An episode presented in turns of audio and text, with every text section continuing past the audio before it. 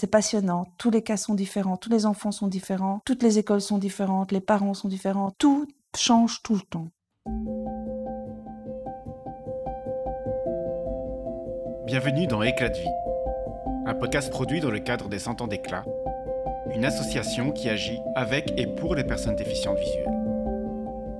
Je m'appelle Nicolas et avec Julie, volontaire chez Éclat, nous nous sommes rendus en juin dernier dans le Borinage, chez Pascal, accompagnatrice scolaire dans le Hainaut depuis le début des années 90 et toujours en poste aujourd'hui.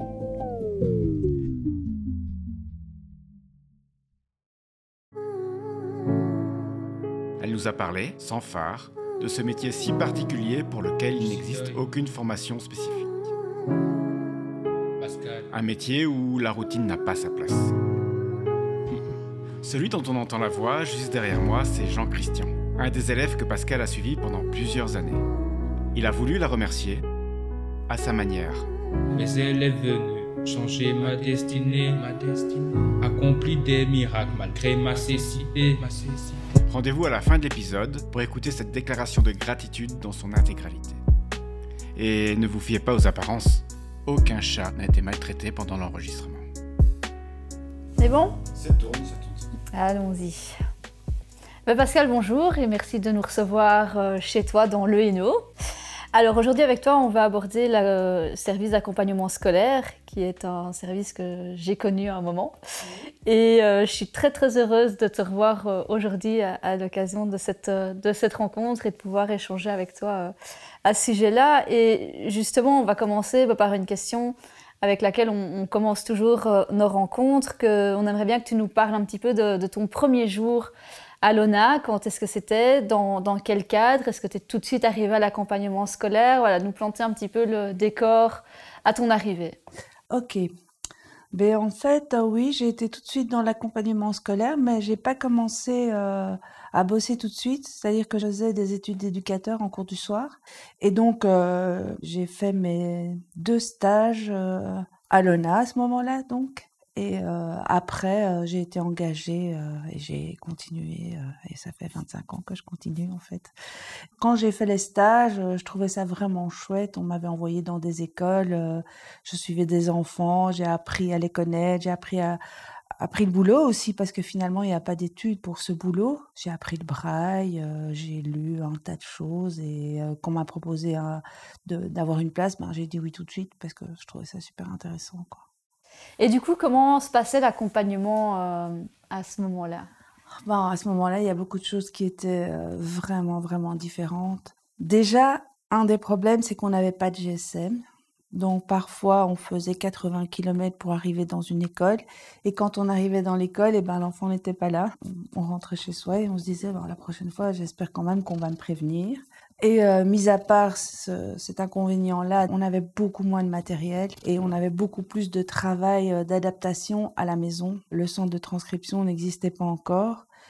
Et je me souviens, euh, quand j'ai travaillé avec des braillistes, avoir tapé, tapé des feuilles sur une Perkins, que même mon fils se souvient encore du bruit de la Perkins pendant des soirées entières.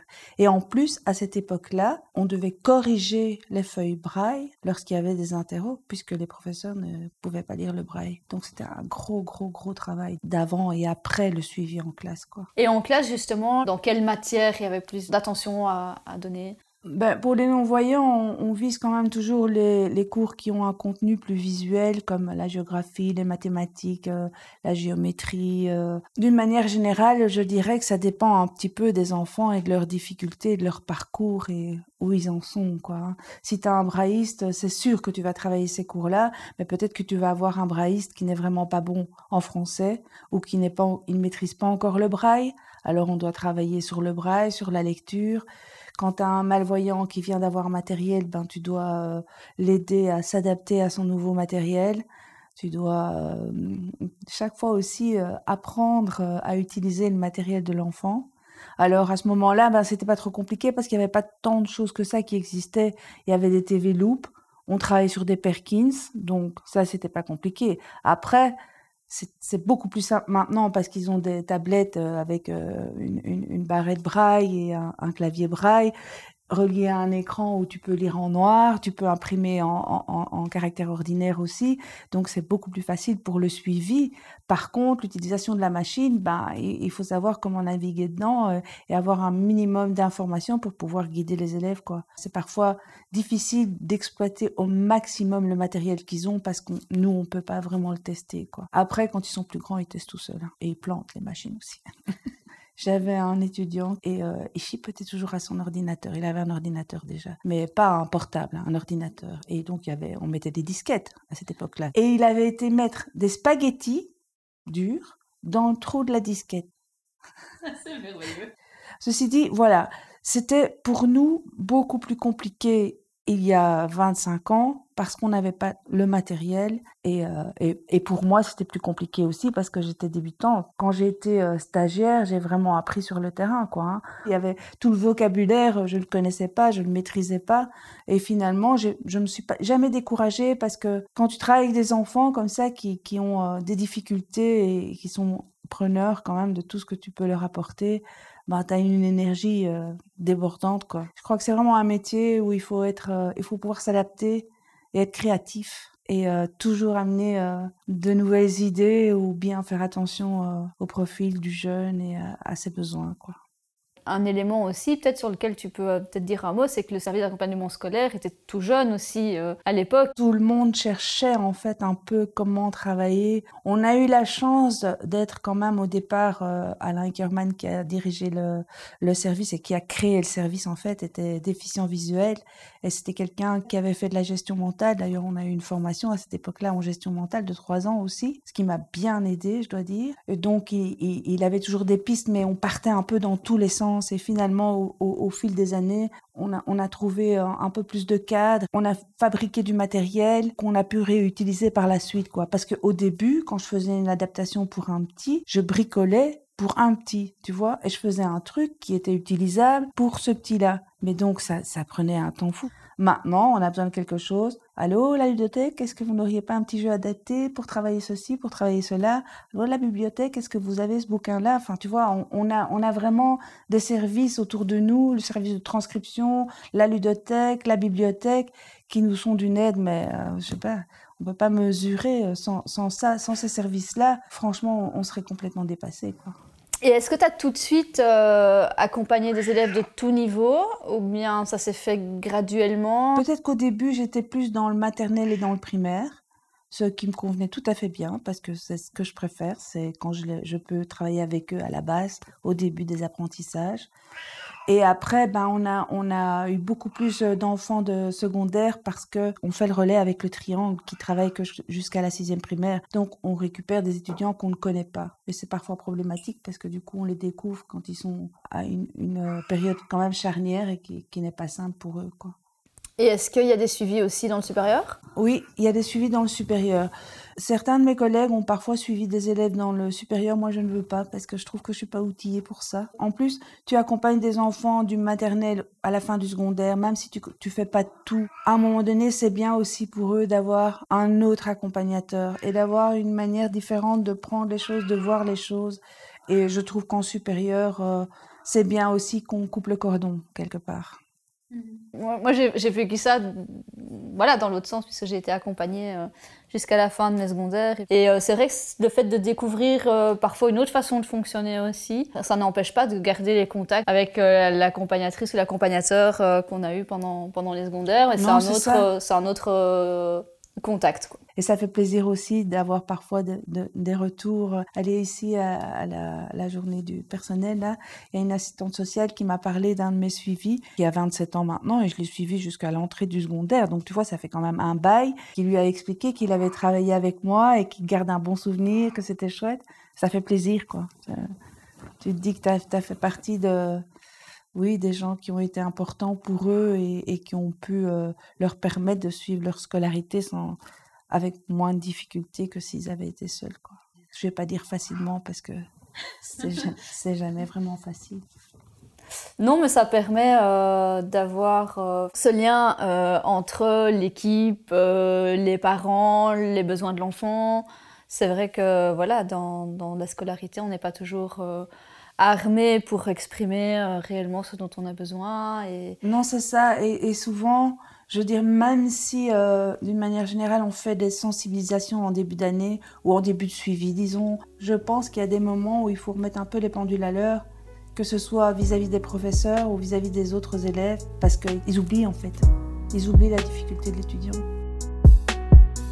Avant, je ne voyais pas d'échappatoire à ma situation, mais un beau jour, elle est venue m'apporter des solutions. Pascal, grâce à ses interventions, j'ai pu étudier comme tout le monde sans comparaison. Le fait qu'il y ait plus de suivi aussi euh, qu'au début, ça montre euh, une évolution dans l'intégration, l'inclusion des déficients visuels, déjà même dans le milieu scolaire. Après, euh, je veux dire, dans les écoles, normalement, c'est obligatoire, hein, l'inclusion. Nous, quand on fait des visites dans les écoles et qu'on sent une réticence ou qu'on essuie un refus, parce que ça arrive encore, alors on nous dit oui, mais enfin, vous pouvez le signaler parce qu'ils ne peuvent pas, ils sont obligés d'accepter. Mais nous, premier contact, quand on a un retour négatif, on va pas mettre un enfant dans cette école-là parce que sinon ça va être galère tout le temps, quoi. Oui, il y a plus d'inclusion, mais c'est quand même pas encore aussi simple, je trouve. Pas assez simple. Parce qu'en fait, le problème, c'est que pour beaucoup de personnes, le fait qu'ils aient du matériel, qu'ils aient un accompagnement, ça veut dire qu'ils vont faire comme tout le monde. Mais en fait, non. Ils fonctionnent pas de la même façon. Donc, ils feront jamais comme tout le monde.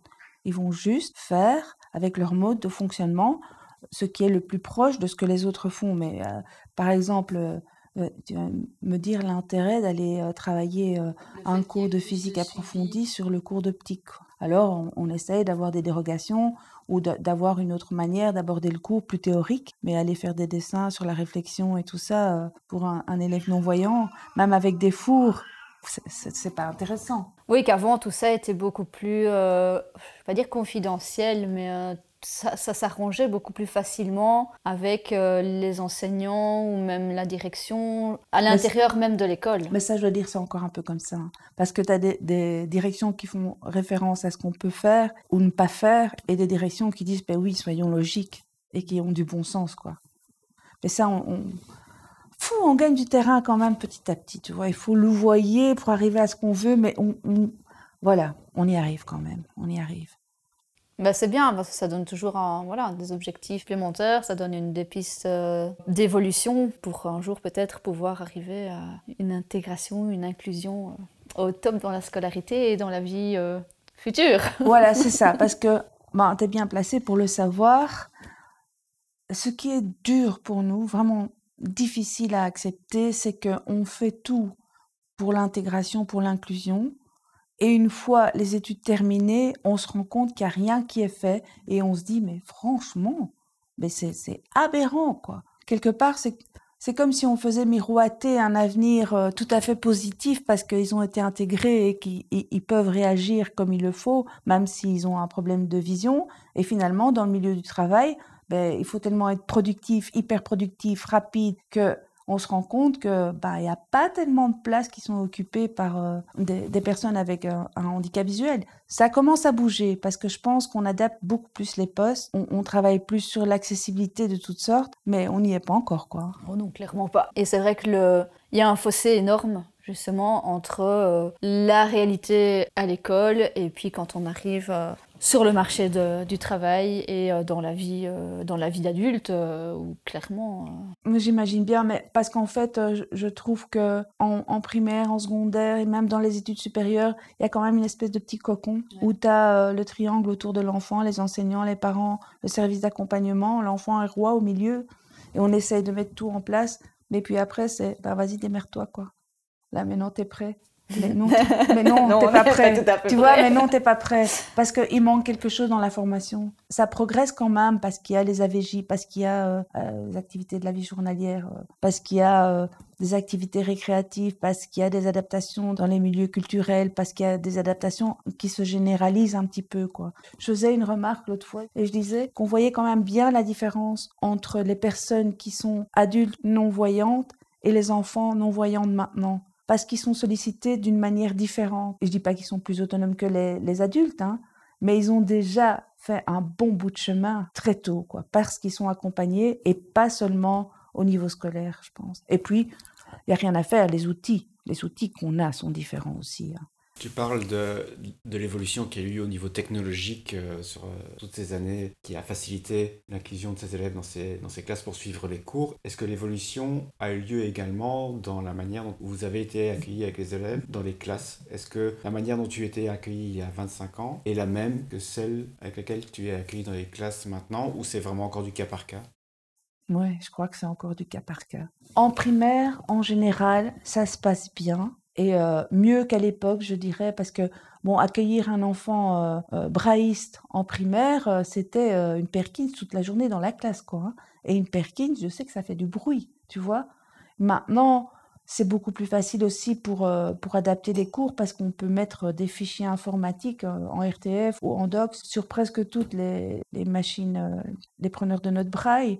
Donc ça, c'est déjà plus facile pour les enseignants aussi. Ils ont un retour visuel de ce que fait l'enfant. Avant, ils n'avaient pas de retour visuel puisque je t'expliquais tout à l'heure qu'on corrigeait le braille sur les feuilles pour les interros des élèves. Mais t'imagines? Ça me semble dans une autre vie, quoi. Parce que, parce que maintenant, c'est tellement simple. Tu vois, quand je suis pas là, par exemple, ma petite qui vient de terminer sa sixième primaire, Julia, bah, quand je suis pas là, à l'instit, elle tourne l'écran vers elle, elle voit tout ce qu'elle fait. Elle, elle fait une interro, elle imprime, elle a le texte en noir. Avant, euh, c'était pas du tout comme ça. Et en plus, t'imagines, avant, un bouquin, un dictionnaire, un dictionnaire, 12 volumes en braille. Puis comment veux-tu travailler avec ça? Il y a quelque chose dont il faudrait qu'on parle aussi quand même, Pascal. C'est euh, justement plutôt pour l'aspect euh, malvoyant, tous les agrandissements en A3 au niveau poids, c'était euh, beaucoup plus conséquent. Il fallait que le professeur y pense. On nous envoyait nous-mêmes à l'imprimante euh, ou à la photocopieuse pour aller faire. oui, j'imagine bien. Et en plus, je veux dire, on fonctionne plus du tout comme ça. On s'est quand même très très vite rendu compte qu'un A3 spatialement, c'était pas du tout intéressant. C'est encore plus compliqué qu'un un 4 si on doit forcer un peu, quoi. Et donc maintenant, ben, on fait adapter les documents, les livres euh, au centre de transcription et ils te font un caractère agrandi, mais ils gardent un format A4. Et ça, c'est beaucoup plus facile à manipuler, quoi. Moi, j'ai découvert ça euh, en fin de secondaire, en quatrième secondaire, et ça a été une révolution. oui, en plus, tu vois, euh, ils adaptent, ils, peuvent mettre des couleurs, utiliser des techniques qui facilitent la navigation dans les documents, quoi, avec des repères. Euh. Ça, je dois dire que si on n'avait pas le centre de, transcription, bah, il faudrait, faudrait qu'une journée dure 50 heures, je vais dire. On ne pourrait pas suivre. Temps passe, j'obtiens mon CE1D. Le temps passe, je redouble une année. Le temps passe, j'arrive en sixième année. Le temps passe, je finis enfin diplômé.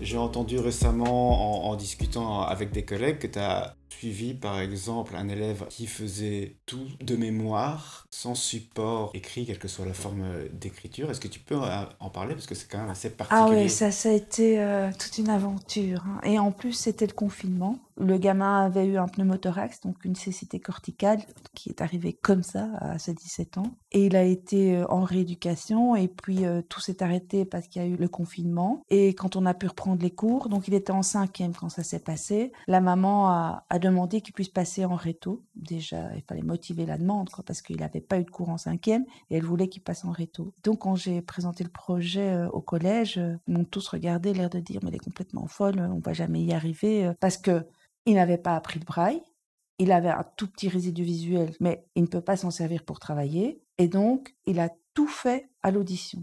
Et les profs, ça a été difficile pour eux, mais ils ont accepté. Donc, quand il y avait des interros et que le prof, par exemple, ne voulait pas le faire euh, à l'oral, eh ben, j'y allais et je prenais note de tout ce qu'il disait. Euh. Malheureusement pour moi, c'était des cours de physique et des cours de chimie. Et donc, comme je suis pas une lumière en chimie, j'ai dû un peu étudier le cours de chimie pour pouvoir prendre note correctement parce que ça s'invente pas. Et je dois dire que ça, je suis quand même assez fière. Euh, pendant toute cette année-là, je lui ai donné les cours de maths par téléphone. Alors j'ai fait des intégrales. Euh, ça m'a pris un temps de dingue de préparation. Et finalement, euh, les profs ont vu que l'étudiant se donnait à fond. Sa maman était là. Je travaillais avec lui aussi et il a réussi brillamment. Et maintenant, j'ai appris qu'il est passé en kiné et il a réussi 40 crédits. Il a travaillé avec Anne Lambert, donc qui fait partie des personnes qu'on emploie pour le supérieur en fait. Et donc, bah, ça c'est c'est une victoire. C'est vraiment une victoire. L'idéal serait été qu'il apprenne le braille, mais il n'était pas prêt à accepter ça. Et euh, voilà, on a fait. Ça, c'est vraiment te dire, on s'adapte et on fait avec le profil de l'étudiant. Avec un autre étudiant qui aurait été preneur, j'aurais peut-être dit, ben oui, on prend le temps, six mois pour apprendre le braille, il recommence une année et c'est tout. Mais lui, non. Il voulait réussir sa réto avec ses copains dans les temps. Et il l'a fait. La relation entre Pascal et moi n'est pas compliquée. C'est comme parler du yin et yang qu'on ne peut séparer. Je lui dis merci pour tous ces centaines d'heures qu'elle a passées, des heures durant lesquelles elle n'a jamais compté. Je sens que tu as envie de parler des séjours. Mais euh, C'est un autre aspect aussi de, de l'accompagnement scolaire mais aussi loin que je me souvienne, c'est-à-dire euh, des séjours enfants à Jusseret dans les années, fin des années 90. Alors, ouais. Mais tu étais déjà là. Qu'est-ce qui a motivé cette idée de vouloir rassembler des enfants suivis par le service d'accompagnement scolaire, mais qui viennent de toutes régions différentes, de les faire passer une semaine ensemble comme ça, une semaine par an? Je pense qu'il y a eu plusieurs raisons. La première raison, c'était que pour nous, c'était important de les voir dans un autre cadre que le milieu scolaire, parce que ça nous permettait d'avoir d'autres échanges avec eux, de pouvoir bavarder sans devoir chuchoter euh, pour pas qu'on soit entendu par les autres, de ne pas être stressé par le temps, de prendre le temps de vivre ensemble et de les découvrir différents.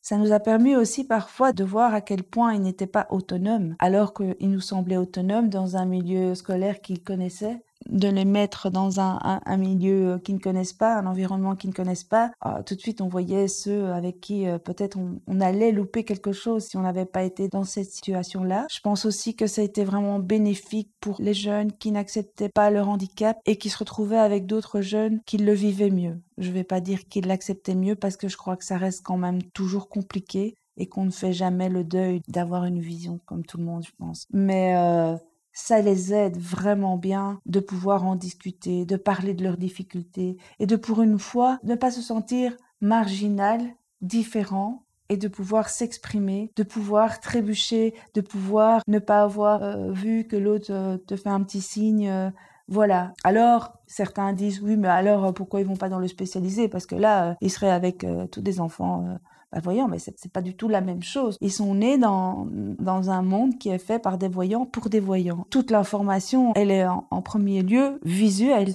Hein et donc du coup, euh, je trouvais ça important de pouvoir vraiment les maintenir dans l'ordinaire. Et moi, j'y crois ferme. Je crois que c'est la meilleure chose qui puisse leur arriver. Et de pouvoir quand même leur offrir des moments de respiration et des moments où, voilà, là, on est zen, on profite, tout est adapté. On est accompagné, on peut faire des choses qu'on n'aurait pas fait, comme du kayak, comme du vélo, comme euh, du tir à l'arc. Et pour eux, en tout cas, ceux qui viennent une fois, c'est vraiment rare quand ils ne viennent pas euh, l'année d'après, l'année d'après, l'année d'après, jusqu'à ce qu'ils ne puissent plus venir. Et ils essayent encore de pouvoir encore venir quand ils ne peuvent plus venir. Donc c'est. On voit pas du tout de quoi tu parles.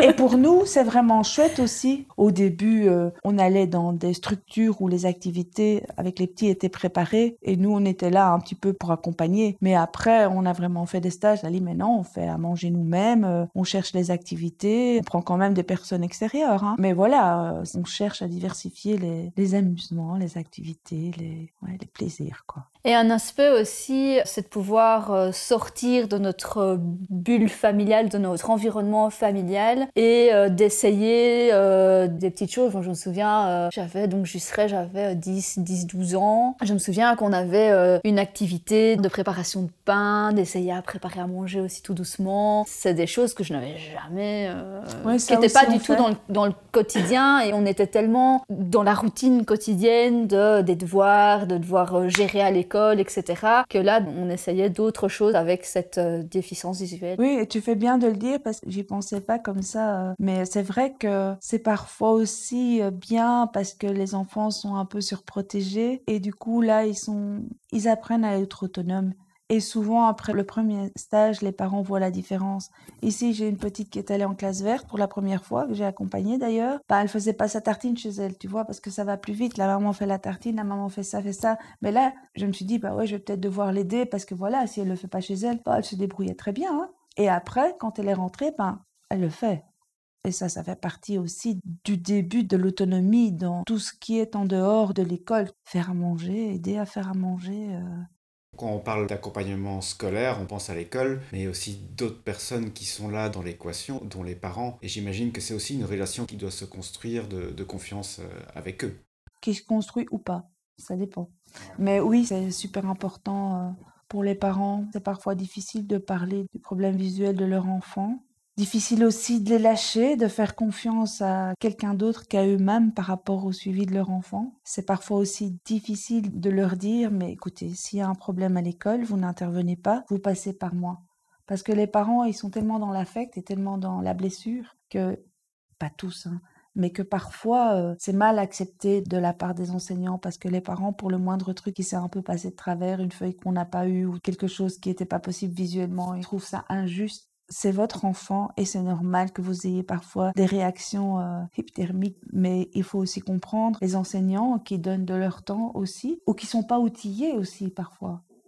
C'est pas si simple au quotidien de, comprendre ce que c'est la déficience visuelle et de comprendre qu'un enfant euh, peut tout à coup euh, retrouver un bic qui est par terre et s'il est sur sa table à côté de lui, il ne le voit pas parce que simplement il n'est pas dans son champ de vision. C'est pas toujours simple.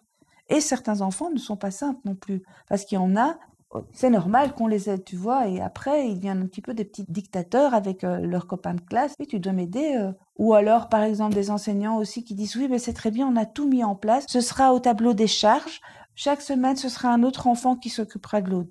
C'est quand même difficile à accepter, ça. Je le dis toujours, c'est les relations sont, se compliquent en secondaire parce que c'est le début de, de la recherche d'autonomie des autres aussi. Et du coup, ça devient plus compliqué pour euh, nos enfants qui se déplacent moins bien, qui peuvent pas sortir seuls et le fossé se creuse parfois. Oui, et c'est un âge aussi où ça devient plus difficile aussi de recevoir de l'aide de la part des autres élèves. Oui, c'est ça.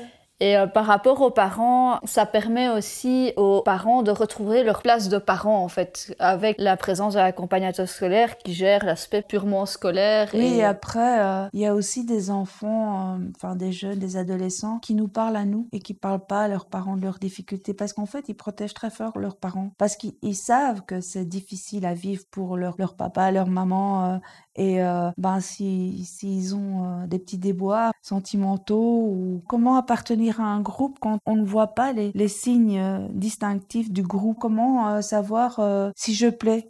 C'est vrai, c'est quand même différent aussi. Et je pense que parfois, ils ont besoin d'aide. Et, et, et ça peut être aussi difficile pour les parents, cette période-là. Tu as des élèves que tu as accompagnés pendant 12 ans ou plus? Mhm. Est-ce que c'est toujours simple de justement garder de la distance? Parce que tu disais tout à l'heure, l'avantage d'un accompagnateur scolaire par rapport aux parents, c'est qu'il arrive à, mettre une certaine distance dans sa manière de, réagir à peut-être euh, peut sembler des injustices ou des petites choses qui se passent au quotidien.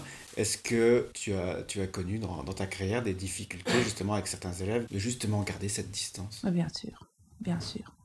Parce qu'il y a des enfants... Euh, il y a des enfants qui avaient un milieu familial très compliqué, des enfants qui étaient euh, quasi abandonnés euh, à eux-mêmes, des enfants euh, qui étaient surprotégés, des enfants qui appelaient tout le temps à l'aide. Et, quand tu travailles longtemps avec un enfant, ben, entre guillemets, ça devient un peu aussi ton poussin. Enfin, tu vois, moi, je moi, je suis une maman poule, hein, je les prends comme ça. Et d'ailleurs, j'ai raconté ça parce que ça me semble quand même, ça parle de soi.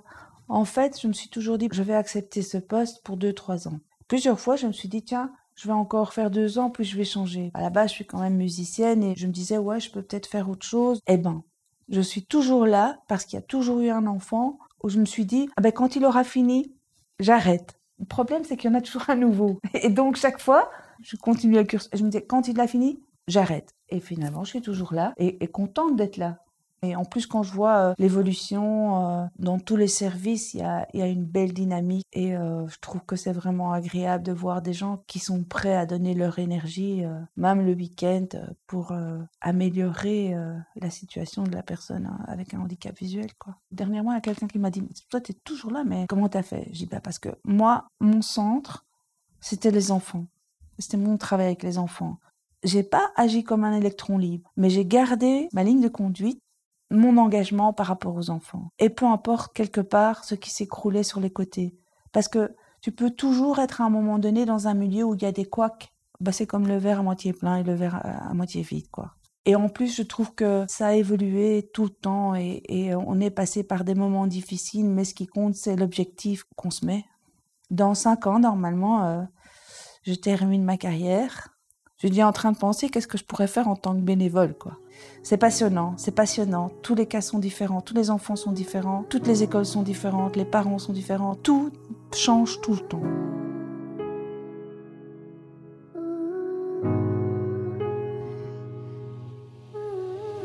À mes débuts, déscolarisé, pour moi à cette période je ne pouvais qu'échouer, mais elle est venue changer ma destinée, ma destinée, accompli des miracles malgré ma cécité, ma cécité. Des fois, la vie te joue des tours sans aucune raison. Des fois, tu dis bonjour aux gens sans aucune raison. Avant, je ne voyais pas d'échappatoire à ma situation. Mais un beau jour, elle est venue m'apporter des solutions. Pascal, grâce à ses interventions, j'ai pu étudier comme tout le monde sans comparaison. J'ai su reprendre confiance en moi, grande motivation. J'ai pu reprendre plaisir à apprendre toutes mes leçons.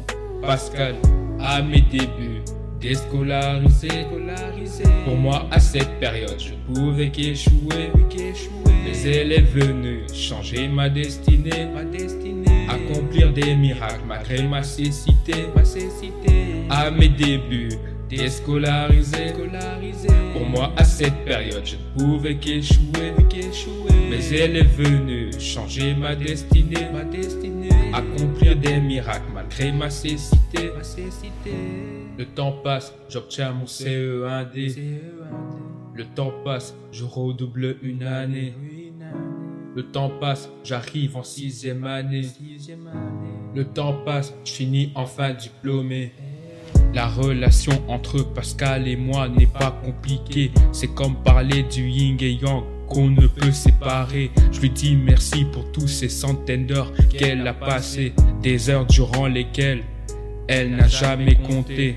Pascal, ma voix akiba asu eyong ese eyong ese wake zuzu volema eyong ese wake zuzu volema Pascal à mes débuts déscolarisé pour moi à cette période je ne pouvais qu'échouer mais elle est venue changer ma destinée ma destinée accomplir des miracles malgré ma cécité. À mes débuts, déscolarisé. Pour moi, à cette période, je ne pouvais qu'échouer. Mais elle est venue changer ma destinée. Accomplir des miracles malgré ma cécité, ma cécité. Merci pour tout. Pascal. Merci pour tout. Pascal. Pascal, Pascal,